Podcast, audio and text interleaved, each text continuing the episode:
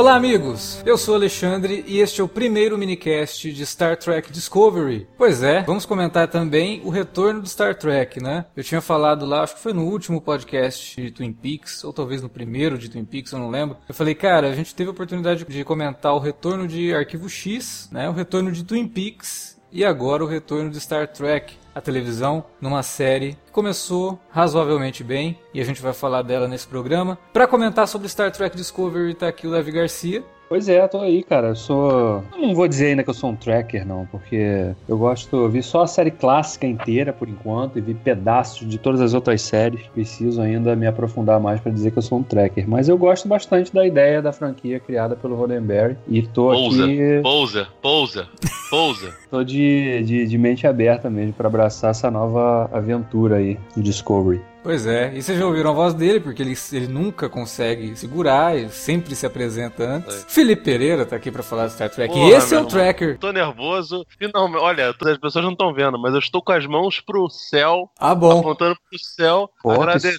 susto, agradecendo, porque finalmente tem a porra de uma série de Star Trek depois de tanto tempo. Depois do que aconteceu com, com o Enterprise. E começou bem, cara. Também, também acho que começou bem. É, vocês viram que ele é um tracker nervoso, tá quase um, um tracker seguidor da doutrina Klingon, né? Ele já começa explodindo tudo. Mas vamos então falar de Star Trek Discovery logo depois da nossa vinhetinha, daquele recadinho. A gente volta já. Você curte os podcasts do Cine Alerta e quer ajudar a gente a manter esse conteúdo no ar? É muito fácil. www.padrim.com.br barra Cinealerta. Entre lá, dê uma olhada nos planos que temos à disposição e nos ajude. Como um dos nossos colaboradores, você ainda pode participar de hangouts, de sorteios mensais e de um grupo secreto no Facebook, onde você pode dar críticas, sugestões de pauta e muito mais. www.padrim.com padrim.com.br barra cinealerta. Entra lá, é rapidinho e você pode ajudar a manter o Cine Alerta no ar com esse conteúdo que você gosta. Fique agora com o podcast.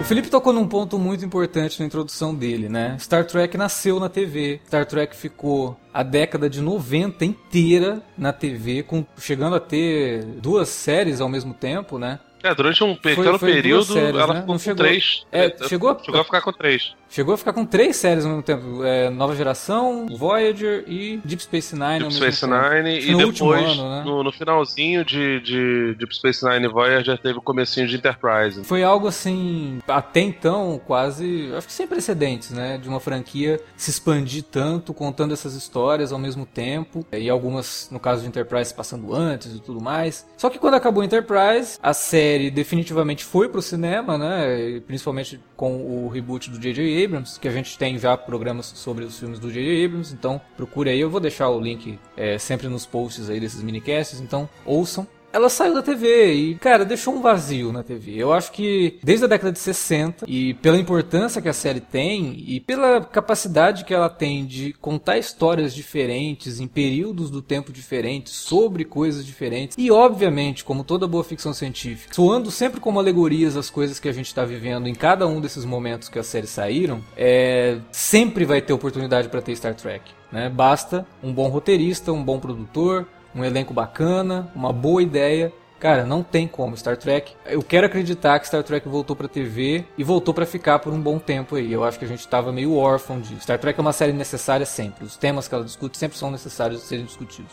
E eu tava um pouco receoso com Discovery por conta dos próprios filmes do J.J. Abrams, que eu particularmente gosto como cinema mas tem um pé atrás como Star Trek. Por isso que quando a gente foi comentar o último, né, que é o Sem Fronteiras, foi um filme que eu gostei muito mais do que os outros do J.J. Abrams, porque ele é muito mais calcado na, na fundamentação, na base do que, que era Star Trek lá atrás e do que, que o Gene Roddenberry tinha na cabeça quando criou isso. E eu tinha um pouco de receio com Star Trek Discovery por porra, eles vão fazer isso pra pegar os fãs do J.J. Abrams e vão fazer uma série de ação vai ser algo bem movimentado, com personagens fazendo piadinhas o tempo todo e deixando um pouco de lado toda a discussão e partindo mais pra ação mesmo. E me surpreendeu muito esse episódio piloto, que são os dois primeiros episódios, mas eu vou tratar como um só, porque na verdade eu acho que a ideia era realmente fazer um filme aí como foram os pilotos de nova geração, Voyager, Deep Space Nine, sempre foram episódios de longa duração e não sei nem por que, que não fizeram. Eu acho que um episódio de longa duração teria introduzido melhor, porque como ele estreou na CBS só o primeiro episódio e daqui para frente ele só vai passar via serviço de streaming do, do, da CBS, eu acho muito estranho assim você dividir o episódio 2 do primeiro, porque eles são você precisa assistir os dois juntos, porque é uma história só que na verdade é um prólogo que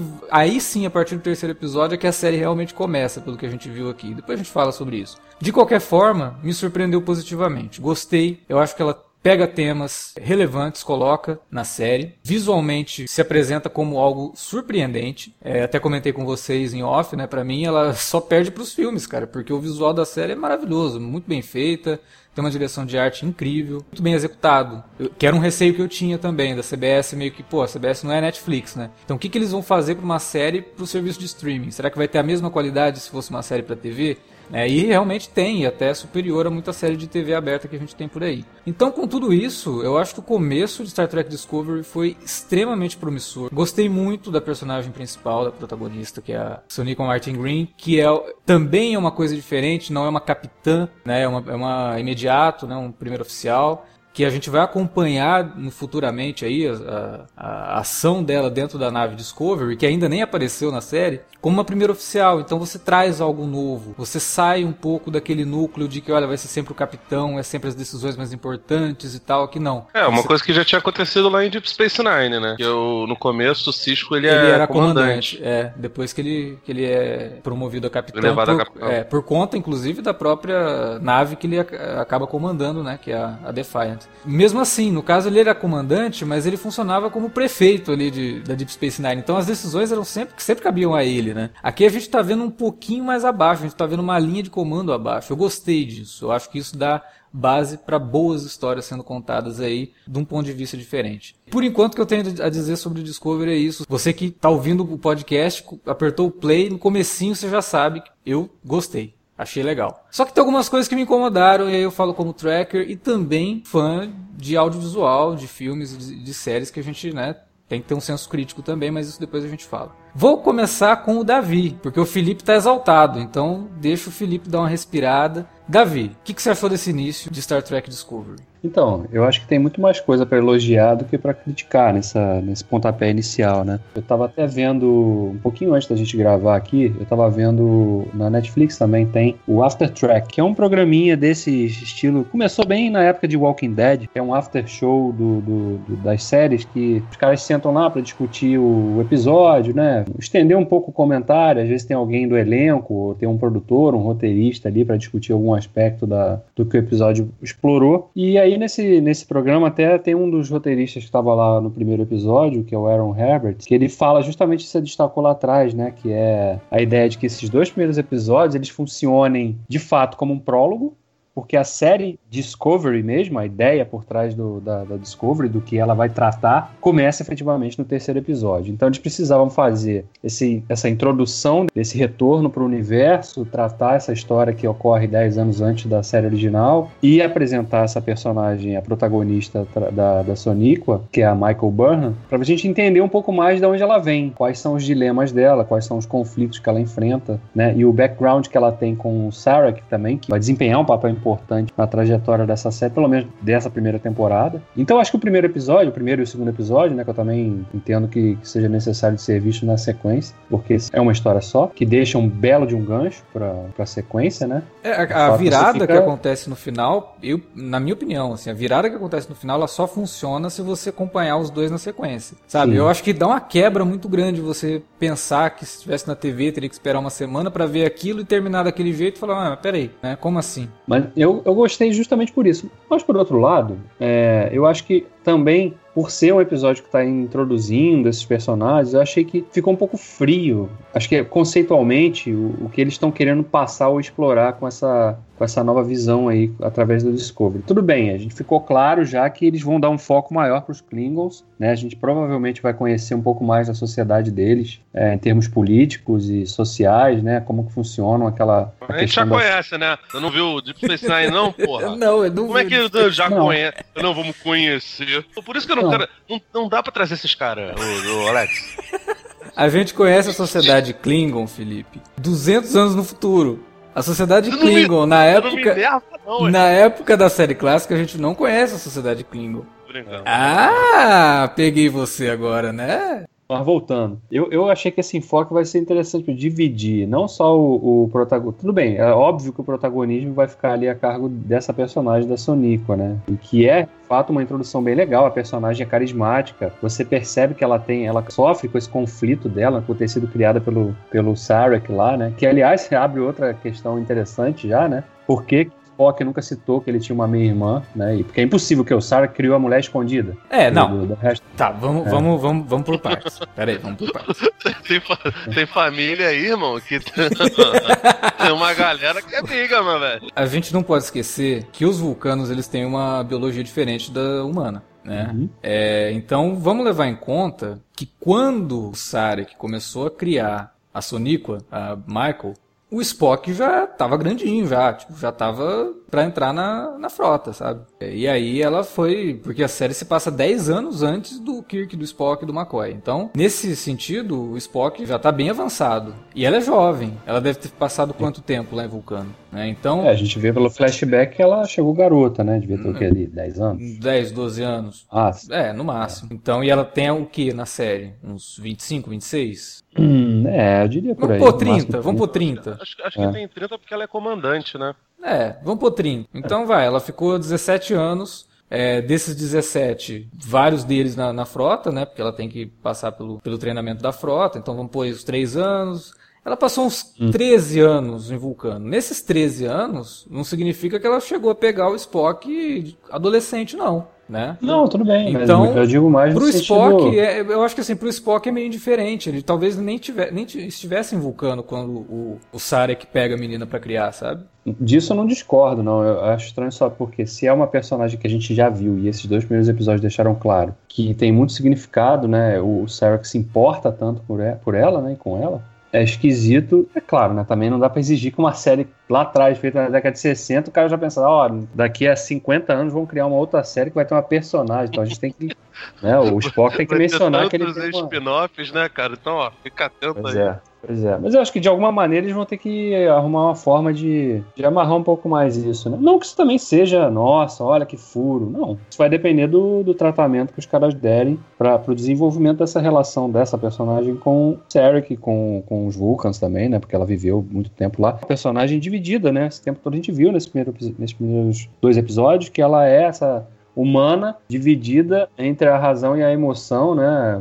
Sente esse conflito muito forte de, de nunca tentar ceder à emoção, né? E isso é um aspecto interessante que eu acho que a série vai poder trabalhar e que eu tô curioso para ver. Mas é, voltando um pouquinho a falar do negócio dos Klingons, eu achei interessante porque esse sistema de, de mostrar que tinham lá 24 famílias, 24 casas, né? Negócio meio, meio Game of Thrones, assim. Na série clássica, eu sempre ficava curioso quando, nas poucas vezes que os Klingons aparecem, né? E que eles são bem diferentes, inclusive, que é outra coisa também que. O que é. aconteceu em 10 anos para eles virarem quase Não, humanos? Tem, tem uma explicação aí lá em Enterprise. Também releva toda essa questão aí. Releva esse negócio dos Klingons. Gente, é, os Klingons não discutem sobre isso. É, é esquisito, né? É esquisito, mas eles não discutem sobre isso. Bem, o cara fez uma. Eles criaram um mecanismo de genética. Ih, cara, olha, né? esse é um tema que, meu irmão, se for, se for entrar nesse. Eu vou falar quando for falar, mas, enfim. Acho que nem vale muito a pena, não. Não, não, é, não vale, é complicado, porque é incoerente com um monte de coisa. E aí tentaram fazer essa ponte. Porque na verdade é o seguinte, né? O que, que acontece? Os Klingons têm uma modificação da série clássica pro primeiro filme. Primeira vez que a gente vê os Klingons no filme, você fala, ué, mas peraí, né? É, no filme do Robert Wise ainda, né? Isso. Aí o que, que aconteceu? Passou por cima, ninguém explicou isso.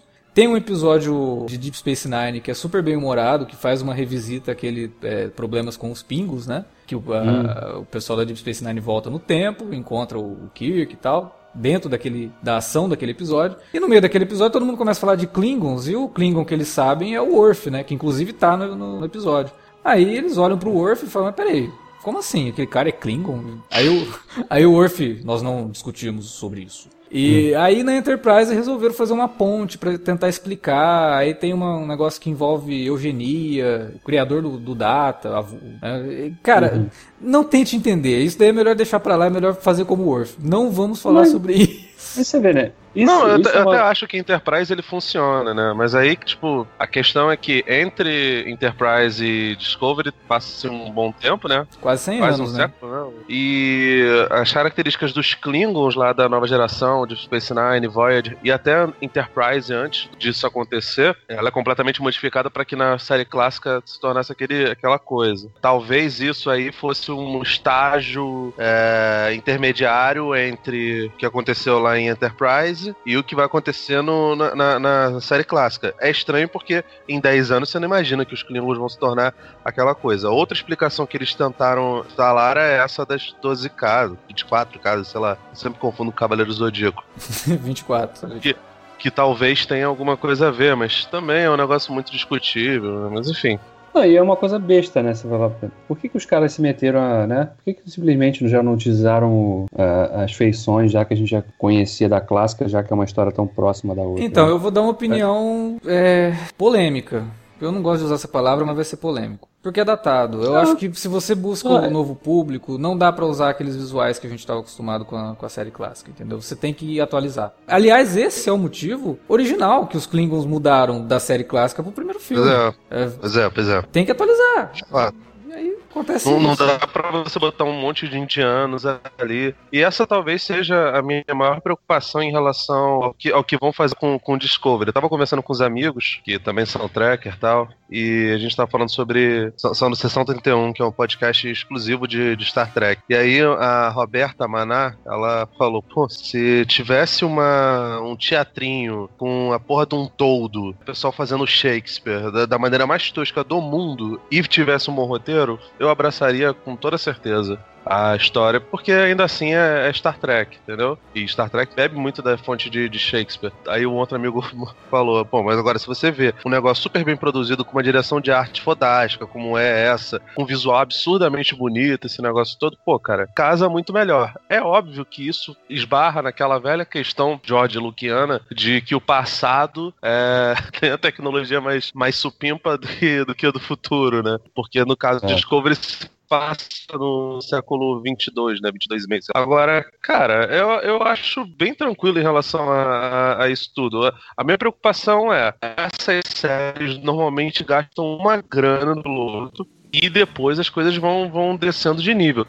A qualidade do, do, desses dois episódios, desse prólogo, é absurda, cara. É nível o, o Star Trek do JJ. Eu não gosto também dos filmes, mas é indiscutível que é tudo muito bonito, entendeu? E pelo menos até agora eu não vi nenhum furo de roteiro absurdo, fora essas coisas que são basicamente techno, technobabble, sei lá, detalhes chiitas de fãs, né? O, o After Track, por exemplo, quando o, apresenta, o apresentador é bem tracker mesmo, tá na cara que ele é bem tracker. Quando eles vão falar sobre os crimes, ele fala assim: ó, vou até ignorar o fato de vocês terem estuprado a questão genética deles e vou só falar sobre. Tu vê que o cara tá ou ele tá puto, ou ele tá tipo, dando uma, uma, uma zoada pegando os comentários gerais de todo mundo, de toda a comunidade tracker. E, e tracker é muito chato, de fato, indiscutivelmente sobre, sobre, essas questões, mas a minha preocupação é essa, que a qualidade visual caia. Assim, uma vez que você apresenta um bolo todo confeitado, você não vai aceitar que depois eles tirem recheio, tirem camadas do bolo. É difícil, cara. Muito mas eu acho, que isso, eu acho que isso não vai acontecer porque a Netflix meteu muito dinheiro nisso, cara. A Netflix comprou os direitos de exibição internacional fora Estados Unidos e Canadá. Então, não é só a CBS Paramount metendo dinheiro ali. Tem a Netflix metendo dinheiro ali ali também. Então, eu acho que vai ser difícil de cair o nível de produção. Não, mas eu, assim, eu acho que hoje,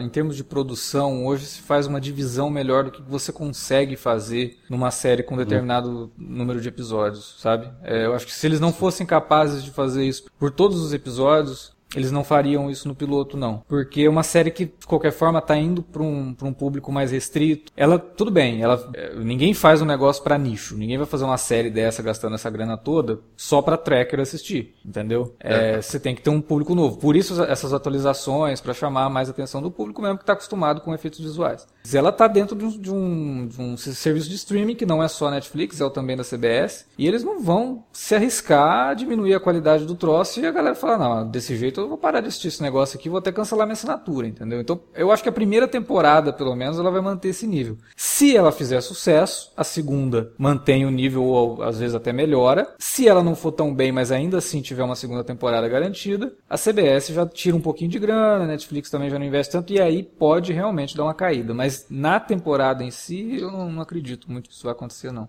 A série, a gente tem que lembrar que ela começou, ela entrou em produção em, em meados de setembro do ano passado, né? Porque era para estrear no início deste ano. Inclusive, a gente já avisa aqui, talvez as pessoas não saibam, mas a primeira temporada ela vai ser dividida em duas partes. Uhum. A primeira parte vai até 5 de novembro, aí ela dá uma pausa e volta só em janeiro. É, eles estão rodando é, episódios, eles... inclusive. Não terminou de gravar. É, no, no After Track, nesse primeiro episódio do After Track, esse programinha que eu citei, eles até falam, ah, amanhã a gente. Amanhã que seria segunda-feira, né? Passada, dia é, 25 de, de setembro, é, eles falaram, ah, a gente vai gravar o último episódio amanhã. Vai começar a gravar o último episódio amanhã. Realmente, dada, dada a exigência dos efeitos visuais que uma série dessa precisa, é, isso leva tempo, né, pra, pra Aí você produção. Vê, vai gravar o, começar a gravar o último episódio amanhã, que é um episódio que vai ao ar só em março do ano que vem, talvez. É, por aí. Então ele vai ter um, um tempo aí de produção grande, né?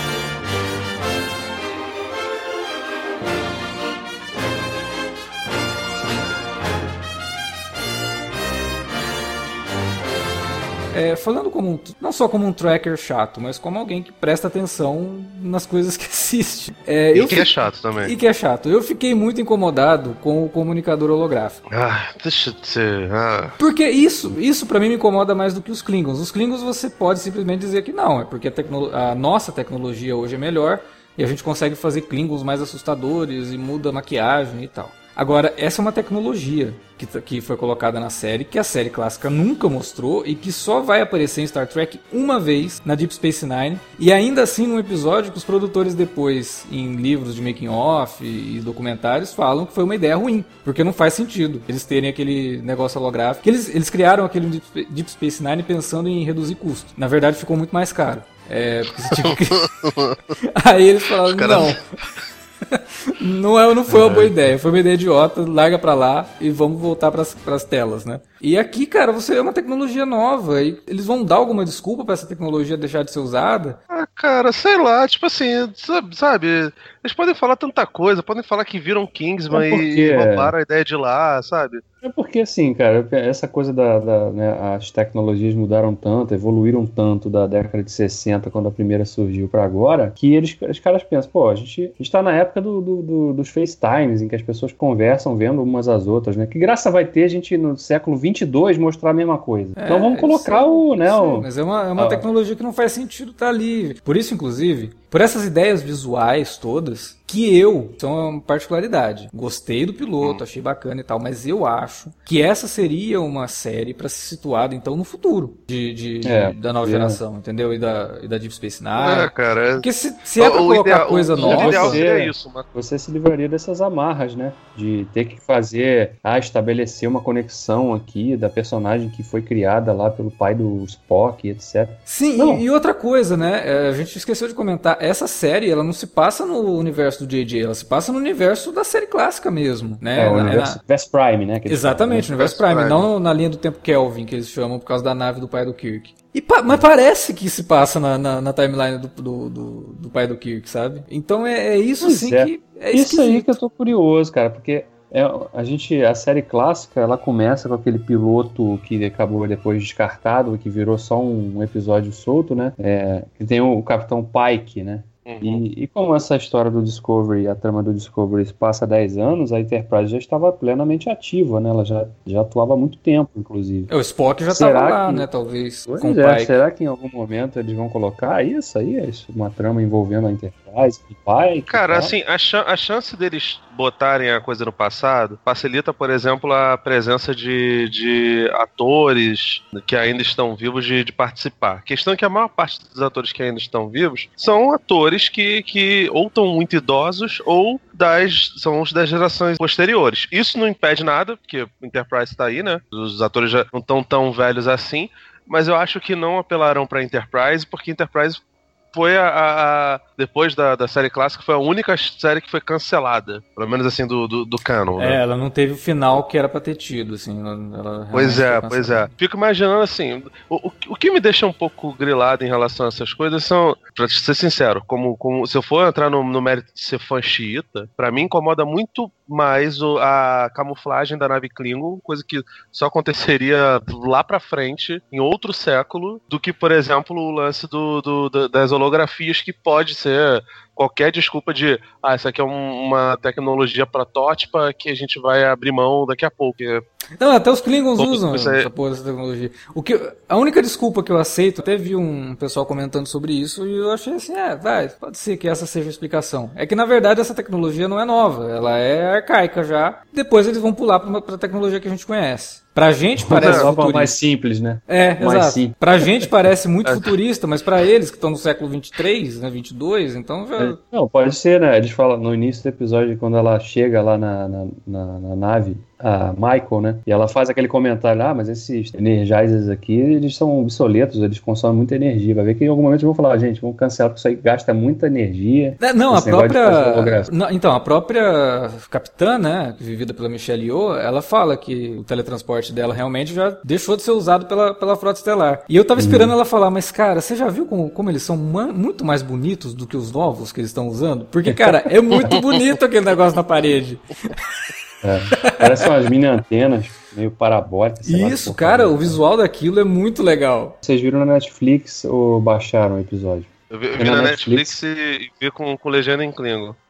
ah, ainda tem isso, cara. Tem esse detalhe também, que é bem sacado, né? Pelo ponto de vista de, do marketing da série. É, mas tem erros, cara, hein? Tem erro. Tem erro de tradução. Tem, tem. Erro gramatical. É, é, é um, é um, é um Klingon do século XVIII, cara. Ah, um Klingon arcaico. Tá, tá em desuso já tem um tempo. Ah, tá. Não, eu, o que eu achei legal, cara, é que geralmente na Netflix, as, só as séries da Netflix mesmo, né, produzidas inteiramente pela Netflix, que tem, eles disponibilizam no, no formato lá Dolby Vision, né, que é o HDR Dolby Vision, né, que é o formato máximo, assim, de qualidade. É, e tem, e Star Trek tá em Dolby Vision, cara, então é, é quase um, quase um 4K, fica bonito quando quando eles chegam naquela sequência, a nave chega e se aproxima lá do, da fronteira, lá onde vai investigar aquele Ali no iníciozinho, né? Quando ela vê os, o, o, o, sistema solar binário e tal, que, pô, aquela cena ali na qualidade top da Netflix, fica um negócio bonito de ver, cara, assim, e de fato, né, falou lá no início que os dois episódios funcionam em muitos aspectos como um, um grande filme, nessa qualidade, então, fica mais convincente ainda. Teve, teve duas cenas, assim, que eu achei visualmente muito bonitas, aliás, não são nem cenas, são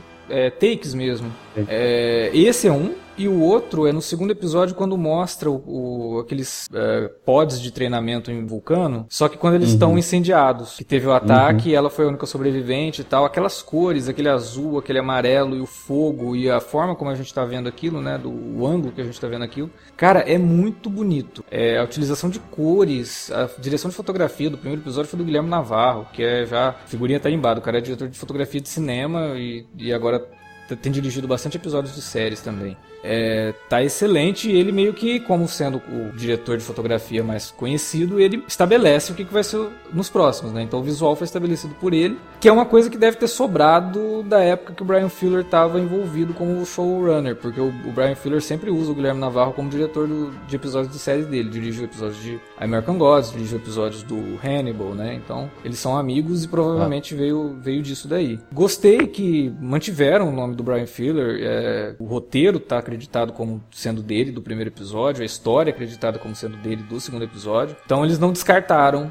as ideias do cara. Isso eu achei interessante. Eu acho porque... que o nome, o nome dele acho que vai ficar lá, vai perdurar lá. É, pelo tá menos no final dessa primeira né? temporada. É, ele tá lá como é. produtor. Não... Aparece lá como Mano. produtor ele, o Akiva e o Alex Kurtz, mano. O que me deixa preocupado pra caralho, mas. O Akiva, até esse After Track, deixou bem claro que o Akiva parece estar na linha de frente mesmo, porque ele tava em ele Toronto. É o tá gravando, ela tá sendo gravada em, no Canadá, né? Boa parte dela. E uhum. ele tava lá com o elenco, né? Pra, pra trabalhar nesse, no último episódio. Uma coisa que eu não gostei, tecnicamente, vocês estão destacando a fotografia, que de fato concordo, muito boa. É, a, a, montagem também das sequências de ação acho que funciona. Elas não são sequências assim tão grandiosas e tal, de batalhas tão épicas e tal, mas funcionam. Eu achei que para um primeiro episódio foi legal. Uma coisa que eu não gostei muito e que era tão legal na série clássica e acho que nas outras também, né? Vocês que viram tudo, é a, a trilha. Eu achei a trilha tão genérica, né? A trilha e a abertura, na verdade, assim. Eu, eu achei é, legal porque... o conceito da abertura, mas o conceito da abertura para mim é um negócio que não faz muito sentido, porque a gente não tá vendo a formação da Frota Estelar, a gente não tá vendo formação de nada. A gente viu formação lá no Enterprise, sabe? Eu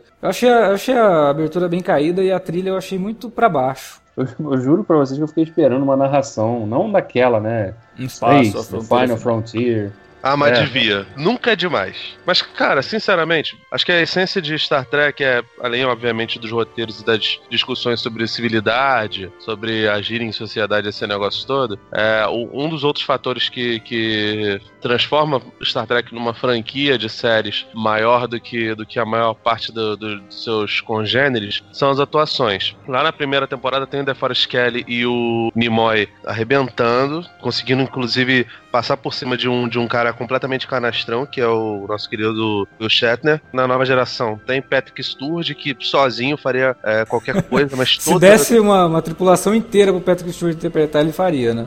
Pois é, e o elenco de apoio dele é muito bom. O Brent Spiner, então, é sensacional. A menina que faz a Beverly, que agora me esqueci o nome. A própria Marina Sirtis, que, que com o passar da, da série acabou se tornando só um bibelozinho.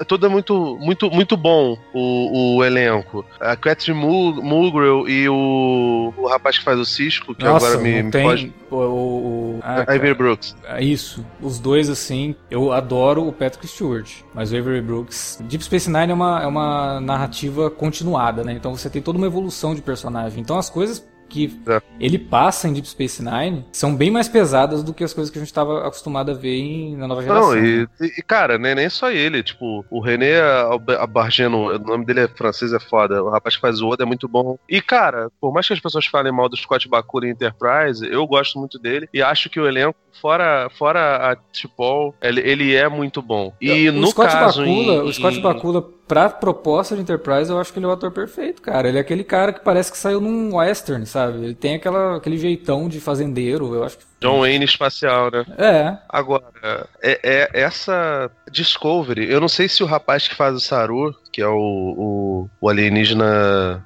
Neupien, né? Sei lá qual, qual é a, raça Doug, dele, que é uma raça nova. O Doug Jones, inclusive. né? nosso querido Faun. Isso. Do... Exatamente, fez Hellboy. Ele é de uma raça que, que não é a, a, o topo da cadeia alimentar no, no, planeta deles e por serem presas fáceis, eles mais ou menos sabem a hora que eles vão morrer. Ele faz muito bem o Doug Jones e, cara, a, Son Sonico é impressionante. É, eu não dava absolutamente nada por ela em The Walking Dead. Achava que, que ela funcionava melhor quando tinha o irmão dela vivo lá, o irmão dela morreu e ela ficou completamente sem função.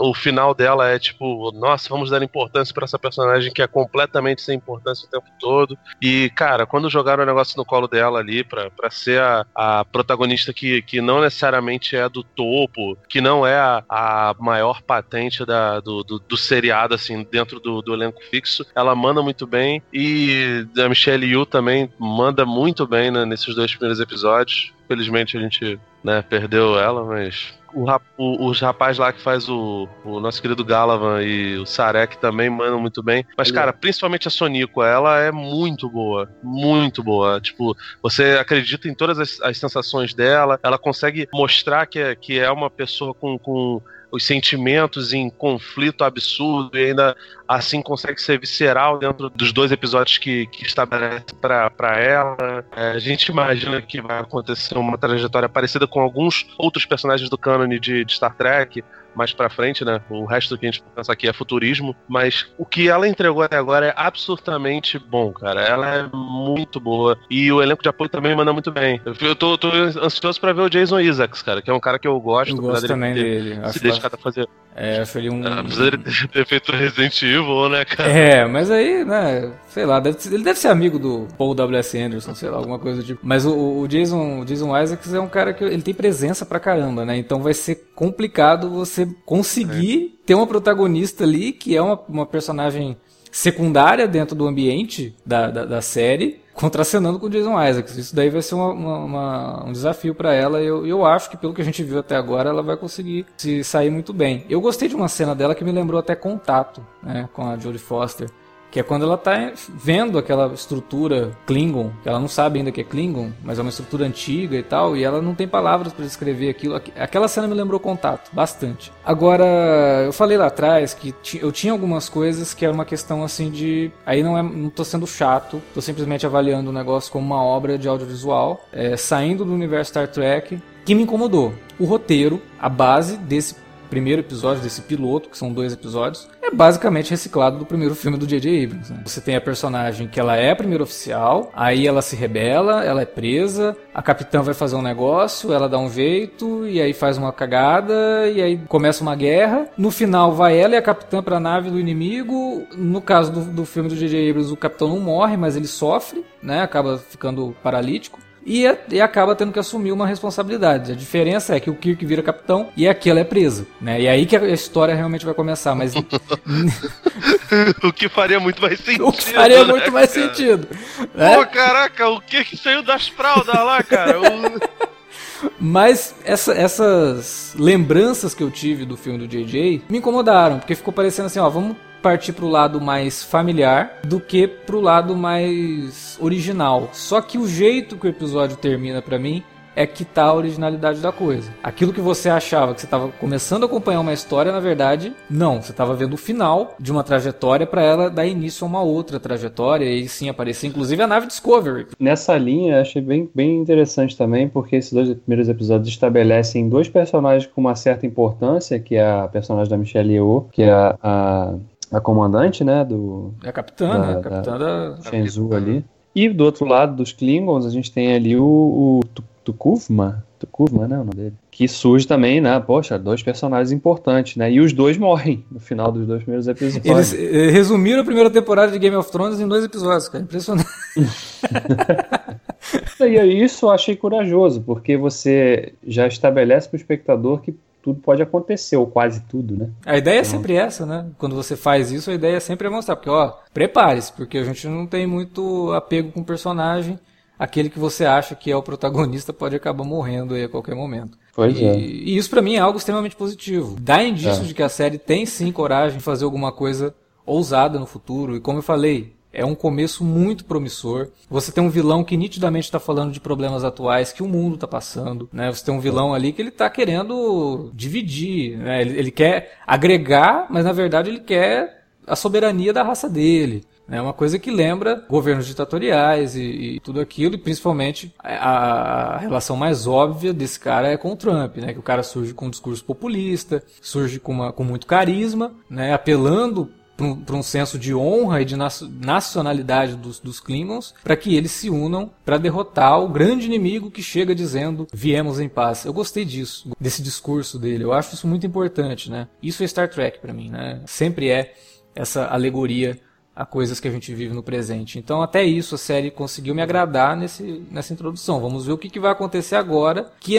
entraram em guerra temos aí uma nova situação. É uma guerra com os Klingons. Posso falar uma coisa que me incomodou um pouco em relação aos Klingons? Eu brinquei lá no começo com, com o Davi, o lance dele falar: não, a gente tá vendo agora como era a sociedade dos Klingons e a, e a política deles. E eu interrompi ele de, de maneira mal educada é, pra zoar lá o lance do, de, de Deep Space Nine, mas eu acho que tem um certo sentido de fato nessa coisa. Porque a gente já cansou de ver as coisas em cima dos Klingons e, e de estudar dentro da proposta de, de jornada é, toda a trajetória dos Klingons. Os Klingons já foram os inimigos é, declarados da, da, da, federação e eles nunca foram o, o foco, como é que se diz? O, o, foco bélico da federação de fato, né? Na série clássica foi o que mais se aproximou disso porque tinha uma relação pessoal entre os Klingons e o Kirk, que, que foi desenvolvida não só nas séries, como, como nos filmes da, da antiga geração, né? Da geração clássica. Em, em Enterprise não, não é assim. Os Klingons,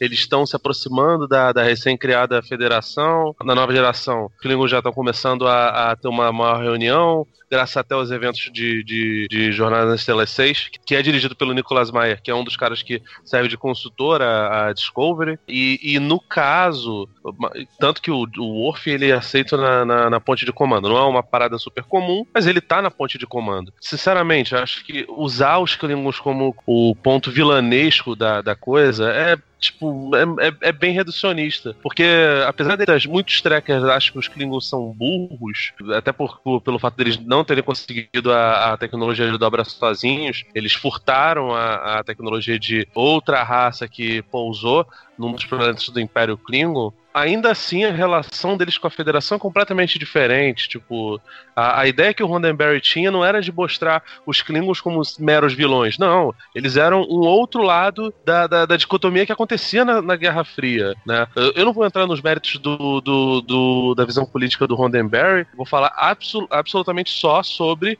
o lance do cenário político que ele estabeleceu em Star Trek. Em Star Trek, os Klingons não são. Os russos e os, os americanos, os soviéticos e os capitalistas não são bem ou mal. Não, tem, mil tons é, entre, entre um e outro, e claramente ali é, tipo, são ideologias conflitantes que, que, que batem de frente, né? E, e, aliás, no caso da série clássica, não sei nem os Klingons que, que seriam mais, mais especificamente soviéticos. Os Romulanos, por exemplo, têm mais, mais características desse jeito. Então, botar os Klingons nessa posição, para mim, é meio que um retrocesso. Eu é... espero que, que, que, eles consigam estabelecer isso de, de uma forma o mais madura possível. Tá, eu concordo com o que você tá dizendo, acho que você tá certinho na tua colocação sobre os Klingons e sobre como que usá-los como vilões poderia ser realmente reducionista. Só que eu acho que a série tenta se sair bem disso. Por quê? O que, que ela faz ali? Ela mostra uma. É praticamente uma seita aquele grupo que tá junto com o. É, me pareceu um pouco isso. Sabe? Então eles estão separados Muito do que é né? o governo Klingon, do que é as 24 casas. Tanto que o, aquele Call, por exemplo, ele. Não, não vou te seguir, não. Você não tem nem voz no, no, no na nossa, no nosso sistema de governo aqui. E se manda, ele vai embora. Se bem que eu acho que o Call ainda vai voltar e pode ter algumas coisas ali. Mas eu acredito que a série vá sim dizer: olha, os Klingons eles não são ruins. Eles só estão seguindo o cara errado. Que essa, para é, mim, seria a grande sacada, porque é o que tá acontecendo com o mundo. Você não pode falar, ah, o povo é ruim. Mas quando aparece um líder que tenta utilizar o medo contra esse povo para poder agregar esse povo e entrar em guerra com o outro, aí esse cara que é o ruim, não é o povo. É, a, a ideia para mim por trás disso é isso. Claro que eles podem perder, trocar os pés pelas mãos a qualquer momento. Né? Entra um roteirista lá que tem uma outra visão política, o cara fode com tudo e aí vira tudo uma palhaçada só. E aí fica realmente reducionista e a, a, até preto no branco demais, né? Olha, os Klingons, porque eles são monstruosos, não sei o que, eles são os vilões. Os humanos são os bonzinhos, que é uma raça mais bonitinha. Isso daí né, já é bem discutível. Mas eu, eu, eu quero acreditar que o futuro que a primeira temporada né, nos reserva aí vai ser em cima disso. Olha, eles simplesmente estão seguindo o cara errado. Porque senão você realmente, você inutiliza tudo que foi feito com os Klingons. Porque até o Felipe, como falou, né, interrompeu ali o Davi, mas ele tá certo. É, existem vários guias aí na internet sobre o, a trajetória do Worf, de Jornada nas Estrelas da Nova Geração até Deep Space Nine. E dá para assistir os episódios que fazem parte da jornada dele. E esses episódios, eles constroem demais tudo que a gente conhece dos Klingons, tudo que foi estabelecido sobre os Klingons. Eu recomendo muito que vocês vão atrás, quem tá ouvindo aqui que não conhece, porque, cara, são muito bons esses episódios e você começa a simpatizar pelos Klingons. Você vê que os caras caras, é, eles são brutos, eles vivem pela honra, eles têm um código de honra muito forte, sabe? Então você não pode simplesmente chegar agora e, ah, não, eles são os vilões, eles são todos maus, selvagens e é, são os bárbaros. As outras séries já trataram de melhorar bastante essa visão dos Klingons. Seria muito tosco chegar a isso agora e jogar tudo pelo, pelo ralo, né? Getting from there to here, it's been a long time. My time is finally near. I can feel change in the wind right now. Nothing's in my way. And they're not gonna hold me down no more. No, they're not gonna hold me down. Cause I've got. Bom, era isso que tínhamos para falar sobre essa estreia de Star Trek Discovery e agora a gente levanta a bola para vocês e a gente quer saber o que vocês acharam de Star Trek Discovery nesse primeiro momento. Fala pra gente na área de comentários ou manda um e-mail para alertavermelho@cinealerta.com.br. Também estamos nas redes sociais, facebook.com/cinealerta ou arroba cinealerta no Twitter. Utilize as redes para conversar com a gente dar críticas, sugestões, fazer elogios. Estamos abertos a tudo isso. E claro, também para divulgar o nosso conteúdo. Avisa aí seus amigos trackers que estamos fazendo podcasts sobre Star Trek. A gente volta semana que vem com mais um programa sobre Star Trek Discovery e mais podcasts também. Tem alerta vermelho, alerta de spoiler, batendo a porta aí, tem filme novo estreando. É isso, galera. A gente se vê por aí. Valeu pela audiência. Até lá.